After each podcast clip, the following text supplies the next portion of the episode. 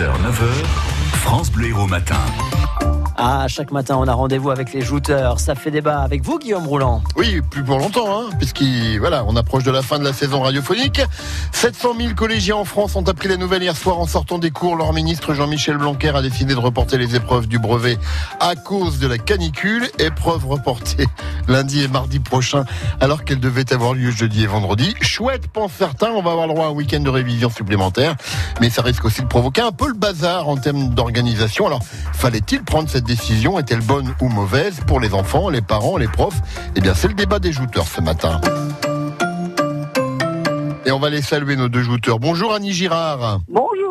Retraité de l'éducation nationale à Montpellier. Oui. Et Pierre Fournier, qui n'est pas lui retraité, il est en plein dedans, hein, l'éducation nationale. Pierre, bonjour Ouais, Pierre. ouais, l'éducation nationale, c'est mon truc, euh, c'est mon dada. Je rappelle que vous êtes euh, principal et proviseur des collèges et lycées de Bédarieux. Ah, je sais pas, je sais même pas par qui je vais commencer ce matin. Allez, on va peut-être commencer par Annie. Euh, Est-ce que c'était une bonne ou une mauvaise décision que de reporter les épreuves du brevet?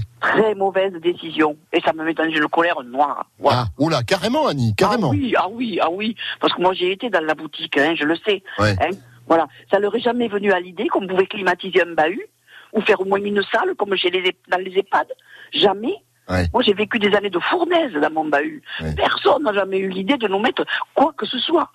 Je trouve scandaleux ce choix qui a été fait de ne pas équiper les établissements scolaires et de ne pas faire en sorte que maintenant, effectivement, dans chaque bahut, il y a une salle où on peut faire passer des examens. Parce qu'en plus, ça va durer. Ce machin, la Pierre, il le sait que ça va durer. Ouais. Hein Et puis ça va se répéter surtout. C'est ce que va- nous a dit Roland Mazuri tout à l'heure, le patron de Météo France. Voilà, donc qu'est-ce qu'on fait? Parce que les heures de cours à 30 dans une salle non climatisée, avec ce temps, aussi, ça Ouais. fait mal. Ouais. Et moi, je trouve que ce choix, on, on climatise les banques, on climatise les supermarchés. Voilà. Alors faisons-le passer dans le hall de Carrefour, je ne sais pas. Oula, carrément. Carrément. on va demander à Allez, Pierre ce qu'il en pense. fous. Allez Pierre, c'est une bonne ou une mauvaise décision que de reporter? Alors, euh, pour réagir à ce qu'a dit Annie, euh, elle n'a pas tort, hein, mais ça dépend pas de l'éducation nationale, ça dépend des collectivités territoriales. C'est-à-dire que c'est depuis 86 que les collectivités territoriales ont en charge les collèges, les lycées, les lycées pro. Mm.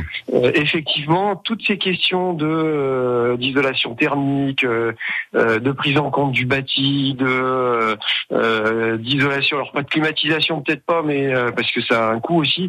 Mais Oui, euh, j'imagine tout cas, climatiser euh, tous les bahuts comme dit Annie en France, c'est pas une masse à faire quand même.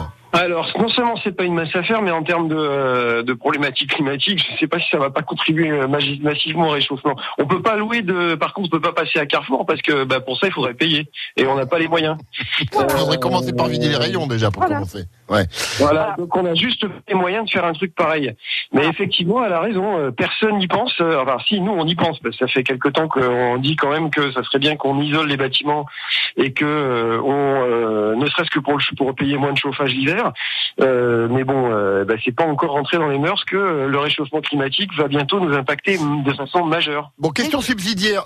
Pardon Annie, Ali, oui, vous voulez rajouter quelque Non, chose non, mais il a, il a parfaitement raison. Seulement, je, je veux vous dire que les collectivités territoriales, elles ne font pas leur grande réunion avec le maire à plein temps dans un lieu qui n'est pas isolé ni climatisé. Eux, ils l'ont, la clim. Ouais. Hein Mais question Alors, subsidiaire à tous les deux. Est-ce que le ministre ouvre pas un peu, sans faire de mauvais jeu de mots, hein, ouvre pas un peu le- dans cette affaire-là le parapluie? Parce que bon, euh, des canicules, on en a déjà subi en France. Certes, de manière peut-être moins, peut-être moins intense et moins fréquente. Mais enfin, on se souvient tous avoir passé Bah, des épreuves au mois de juin, euh, où, il- où il faisait chaud. Est-ce que Mais- là, est-ce que la tendance aujourd'hui, c'est pas évidemment. systématiquement, le principe de précaution, etc., etc. Annie. Mais évidemment. Et comme le disait Pierrot, le zigot, que j'aime beaucoup dans ses réflexions, on ne fait pas passer le brevet à des centenaires. Ils ont 15 ans, 14 ans, une bouteille d'eau, et baisser un peu les volets, les... gra- et puis voilà, quoi. C'est, moi, j'ai vu passer le bac Euh, là, je- Ah, Pierre est pas d'accord. Pierre est pas d'accord. Moi, j'ai vu passer le bac, Euh, euh. moi, je pense. Alors après, je sais pas. Je pense que dans nos régions, on a l'habitude effectivement de prendre. Oh.